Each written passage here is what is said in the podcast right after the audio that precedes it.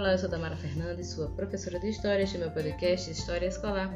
Hoje eu vim corrigir com você a atividade que deixei semana passada, atividade 2, sobre os primeiros povoadores da Terra sobre os primeiros habitantes da América. Eu pedi para que vocês fizessem atividade no caderno, tanto as perguntas quanto as respostas, e hoje, a partir dos meus comentários, você vai olhar, verificar se o que você respondeu está coerente com o que eu estou comentando. Se sim, só dá um okzinho lá.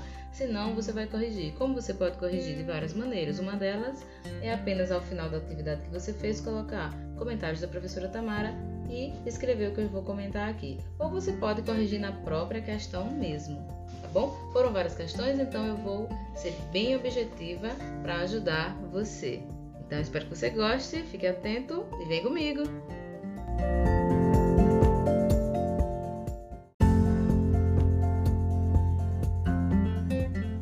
Na página 49 a gente vai comentar um pouco as questões 2, 4, 5 e 6. 2, 4, 5 e 6, tá? A questão número 2 é para você assinalar a resposta incorreta, ou seja, quais, qual das alternativas abaixo está errada, não tem coerência, não combina com o que estudamos sobre os primeiros povoadores da Terra. Letra A. O principal teórico do evolucionismo, o cientista inglês Charles Darwin, afirmou no século XIX que o ser humano e todos os seres vivos são o resultado de um longo processo de evolução. Sim, exatamente. Essa afirmativa foi feita por Charles Darwin. Então, essa resposta está correta? Você não vai marcar ela. Letra B. Segundo Charles Darwin, os seres vivos passaram por um processo de seleção natural. Exemplo disso é o urso polar. Esta espécie de urso teria conseguido sobreviver em seu ambiente por apresentar características como pele espessa e pelagem branca. Sim, essa alternativa está correta, portanto você não vai marcar ela. Letra C. Outras espécies animais não apresentavam características para enfrentar as mudanças que de tempos em tempos ocorriam no ambiente e, como não conseguiam chegar à fase de reprodução, elas foram desapare desaparecendo perfeitamente. Esta é a teoria do Charles Darwin. Então você também não marca ela, já que estamos marcando, procurando a questão incorreta, né? Incoerente, não verídica. Letra D. Darwin afirmou que o ser humano descende do macaco. E exatamente está errada essa alternativa. A alternativa D, portanto, é a incorreta, não condiz com o que a gente estudou, pessoal. Darwin nunca afirmou que o homem descende do macaco, mas sim que os seres humanos e os macacos têm um ancestral em comum, ok? Então a alternativa incorreta é a letra D. Número 4. Monte uma ficha no caderno com base no que você aprendeu. E a ficha significa uma tabela, tá, gente? Você marcaria é, ao lado, da, escrever, escreveria essa tabela, desenharia essa tabela no seu caderno e ao lado você. É como se fosse uma pergunta, respondendo o que está do lado esquerdo. Tem espécie de qual fazendo, fazemos parte, onde se originou, época em que surgiu. É como se fossem perguntas, né?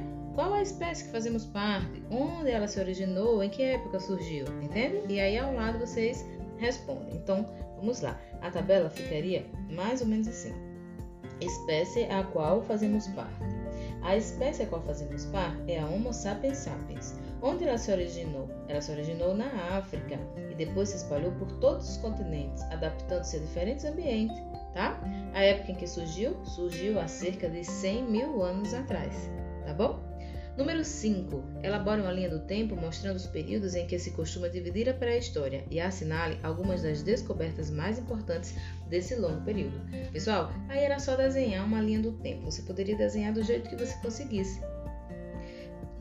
No nosso livro didático, a resposta de acordo com o que ele explica para gente, a gente pode dividir esse período chamado de pré-história em paleolítico e neolítico, sendo que o paleolítico é, acontece desde o surgimento do gênero Homo, né, há mais ou menos 2 milhões de anos, até a invenção da agricultura, há mais ou menos 10 mil anos antes de Cristo. O neolítico ele iria tanto de 10 mil anos antes de Cristo até 5 mil anos antes de Cristo, com a descoberta do, dos metais. Mas também você pode incluir a descoberta dos metais ainda nesse processo de período paleolítico, de neolítico, aliás, tá? Paleolítico não, neolítico. Você ainda pode inserir o a idade dos metais dentro desse período neolítico. Portanto, o período neolítico é o grande período que vai que aconteceu de 10 mil antes de Cristo até a invenção da escrita, há 3 a 3.500 a.C. aproximadamente. Lembrando que essas datas são aproximadas, certo? Número 6. Elabore um período explicando a passagem do nomadismo para o sedentarismo. O que significa elaborar um período? Um textinho, um pequeno texto. Não precisa ser muito grande, tá? Mas também só uma frase não, não daria conta. Então, gente, com o desenvolvimento da agricultura e do pastoreio, os seres humanos passaram a produzir seu próprio alimento e não precisavam mais mudar constantemente do lugar em busca da caça, coleta e coleta de alimentos. Então, aos poucos foram se tornando sedentários, isto é, passaram a se fixar num determinado território. Esta poderia ser uma resposta, mas é claro que você é, se escreveu do seu jeitinho, está corretíssimo, desde que você consiga fazer essa essa, essa organização da passagem do nomadismo para o sedentarismo, ou seja, da época em que as pessoas deixavam de sempre migrar a ter uma residência fixa, baseada principalmente na, da partir do desenvolvimento da, da agricultura e do pastoreio, ou seja, da criação de animais para o nosso sustento. Tá? Então, página 49 termina aqui.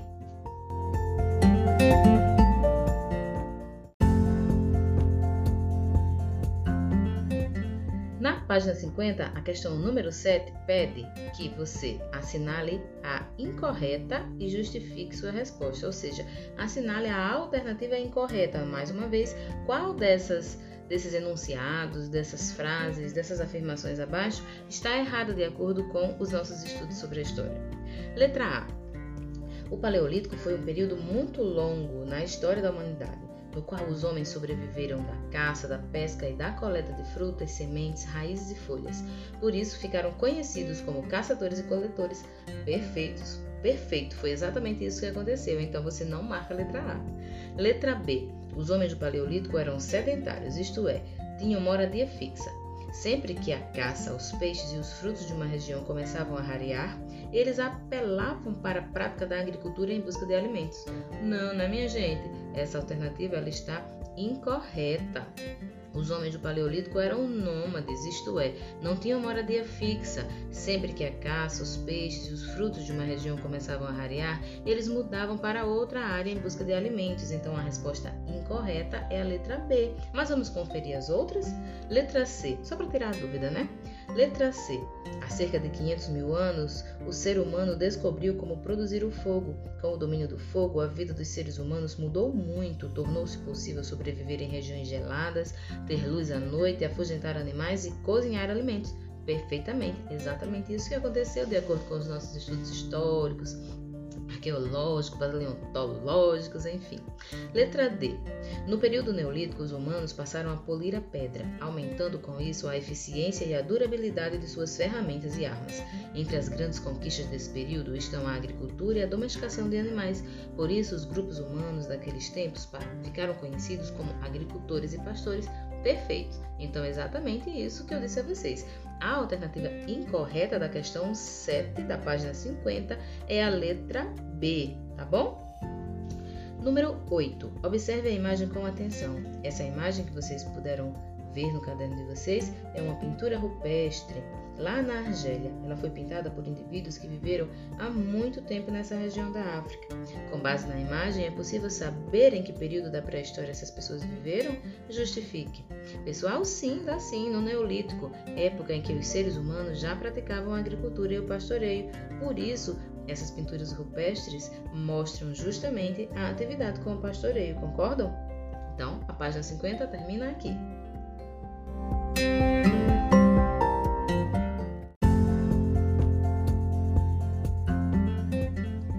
Já na página 51, a gente tem um pequeno texto da seção Vozes do Presente, um texto de Marcelo Rede, que fala sobre a Mesopotâmia, foi publicado em 1997. Que história é esta? Da coleção Que História é esta, no caso? Então, o textinho é Da Aldeia à Cidade. Durante a maior parte da pré-história, as populações eram nômades, isto é, mudavam constantemente de uma região para outra em busca de condições favoráveis para sobreviver. As mudanças eram frequentes e apenas os bens mais necessários eram transportados. Mas, no período neolítico, começou um processo de sedentarização, ou seja, a fixação do homem em um território. A agricultura, a domesticação de animais e as técnicas de controle do meio ambiente permitiram ao homem permanecer no mesmo lugar por mais tempo. A ocupação mais duradoura permitiu uma nova forma de organização da sociedade e do espaço. Iniciou-se a urbanização, ou seja, o surgimento das cidades. Letra A. O que significa processo de sedentarização?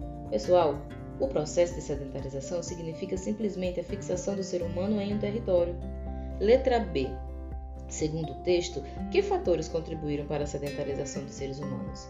A agricultura, a domesticação de animais e as técnicas de controle ao meio ambiente. Não foi isso que estudamos? Foi sim.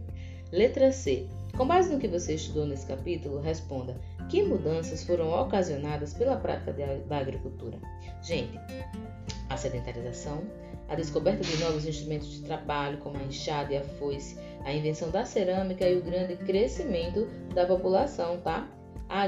Com a agricultura e com o pastoreio, as pessoas passaram a se alimentar melhor e a viver mais tempo. Letra D. Qual a importância da agricultura no mundo atual? Esta pergunta, ela é mais ou menos pessoal. Claro que com pesquisa você consegue responder. O que é que eu posso dizer para vocês? Eu posso dizer para você que a agricultura, bem como a pecuária, inventadas lá no Neolítico ainda, tem grande importância no mundo atual, pois são as maiores responsáveis por gerar alimento para cerca de 7 bilhões e 200 mil habitantes da Terra, que foi uma estimativa dos habitantes do planeta Terra lá de 2014. Tá? O Brasil se destaca hoje como grande exportador de produtos da agropecuária, sabia? Alguns produtos como café, suco de laranja, grão, farelo e óleo de soja, açúcar, fumo e cigarros, papel, celulose, carne bovina, suína e aves. Pois é, a agricultura é muito importante para o mundo atual, sempre foi e sempre será, tá bom? A página 51 termina a correção aqui. Agora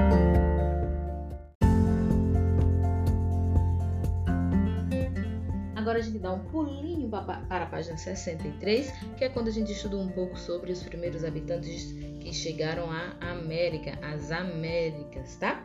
Questão número 1 da página 63. Há duas hipóteses para explicar os prováveis caminhos percorridos pelos povoadores da América.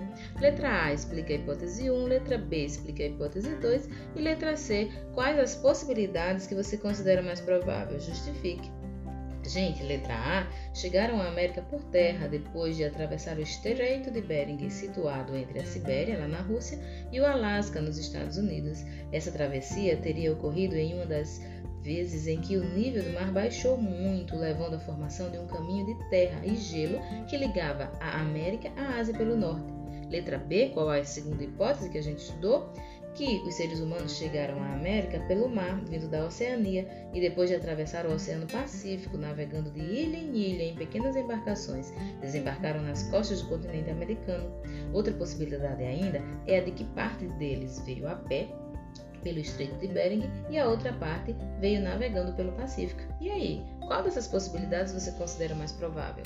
Você justificou essa resposta pessoal, mas eu digo a você que a a alternativa mais aceita, a hipótese mais aceita, é a letra A, que está presente na letra A, que eu falei para vocês que é a hipótese 1, lá pelo Estreito de Bering, que liga a Rússia ao que hoje é o Canadá, tá certo? Número 2. Monte uma ficha sobre a presença humana na América. Mais uma vez, uma ficha é uma tabela de um lado você tem algumas características, como se fossem perguntas, e do outro lado você responderia a essas características, a essas perguntas. A primeira parte da tabela tem Monte, nome do arqueólogo brasileiro que revelou ao mundo o fóssil mais antigo da América. Gente, esse arqueólogo se chamava, se chama, né? Se chamava Walter Neves, tá bom? Nome e idade do fóssil. O nome e a idade do fóssil ele deu de Luzia e provavelmente ela viveu há cerca de 11.500 anos atrás, tá? Quais as feições desse fóssil? Suas feições se assemelhavam dos nativos da África e da Austrália, com olhos arredondados, nariz largo e lábios volumosos. Um grande mistério da arqueologia ainda, a gente estudou, né? A gente vai saber isso um pouquinho na próxima alternativa, na próxima questão. Vamos, vamos lá. Número 3. Assinale a opção incorreta, a alternativa incorreta e justifique sua resposta. Letra A. Nied Guidon e sua equipe descobriram no sítio arqueológico de Pedra Furada pedaços de carvão e de pedra lascada que teriam pelo menos 50 mil anos. Segundo ela, tais vestígios são prova suficiente da presença humana na América desde aquela data. Olha só o mistério que eu falei para vocês, né? Esse fóssil que foi chamado de Luzia, trouxe esse grande enigma e, de acordo com Nied Kidon, já havia gente habitando as nossas terras aqui há 50 mil anos. Nem todo mundo aceita essa hipótese, mas ela luta até hoje para que essa hipótese seja reconhecida como justa, tá? Letra B. Todos os cientistas atuais aceitam a tese de Nied Guidon de que a presença do homem na América é muito mais antiga do que se pensa. Não, gente. Parte da comunidade científica aceitou as teses de Nied Guidon, outra não, tá bom? Continuam se opondo a ela. Então, a alternativa que você deve marcar é a letra B, pois nem todos os cientistas concordam com a tese de Nied Guidon. Mas vamos conferir as outras, só para desencargo de consciência? Vamos lá. Letra C. Outros cientistas, porém, não aceitaram as provas apresentadas por Nied Guidon, dizendo que o carvão encontrado por ela pode ter sido produzido por incêndios florestais e que as lascas de pedra podem ser resultado de, do esfacelamento das rochas, ou seja, esses materiais seriam resultados de fenômenos naturais e não da ação, do, não da ação humana. Isso mesmo. Eles, a justificativa que eles dão para não aceitar a hipótese da Niadridon é justamente essa. Letra D. Em 2006, porém, o cientista francês Eric Boema comprovou que os artefatos de pedra encontrados pela arqueóloga brasileira foram feitos por seres humanos que viveram hoje, onde hoje é o Brasil, há entre 33 e 58 mil anos atrás. Sim, nós vimos isso no texto, exatamente. Essa, essa, essa fala, de certa maneira, acaba comprovando é, que esses artefatos de pedra são sim artefatos de pedra construídos pela cultura humana e não apenas de uma maneira natural. Então, a correção da página 63 termina aqui.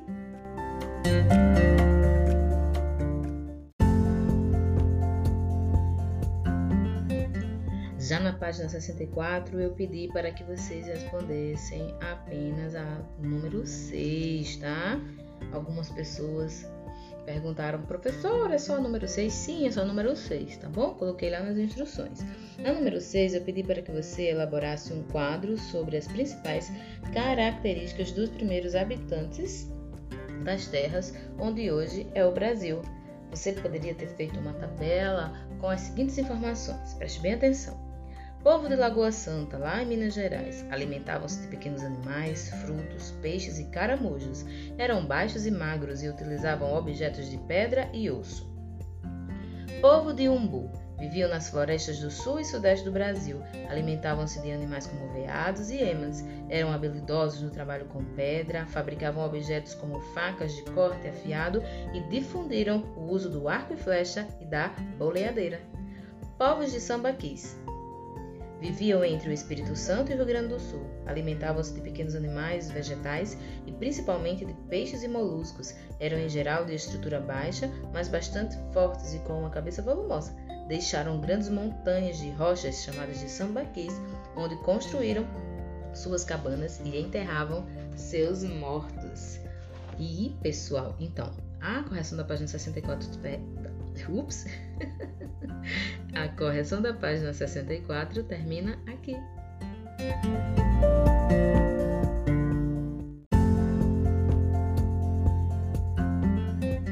E aí, viu como a história do Brasil é muito mais antiga do que só a partir da chegada dos europeus no século XV, a partir do Pedro Álvares Cabral? Pois é, aqui onde hoje chamamos de Brasil, já viviam os chamados povos indígenas há milhares de anos, minha gente. Olha só, vários povos indígenas nós podemos estudar, conhecer algumas de suas características. Antes disso, a gente viu quando se deu a chegada desses povos aqui nas Américas e antes disso a gente também estudou sobre como surgiram os primeiros seres humanos. Vocês gostaram? Espero que sim. Me digam, me avisem no WhatsApp o que você achou desse tema, desse assunto, se ficou alguma dúvida, quais suas curiosidades, o que você andou vendo por aí pela internet sobre esse tema. Me diga também sobre esse, sobre esse podcast, se você está gostando ou não, se estão boas as correções assim, se no segundo bimestre você acha que eu devo continuar ou devo pensar em outra alternativa para como corrigir essas atividades. Se quiser deixar alguma opinião, gravar algo também para participar desse podcast, queria muito que você também participasse desse podcast. Me fale, me mande um e-mail se não quiser falar pelo WhatsApp, eu estou aqui, tá? Estou aqui para você, para ajudar, para a gente poder construir conhecimento histórico. Estude, se cuide, lembre-se que o simulado está bem pertinho até semana que vem. Um beijo!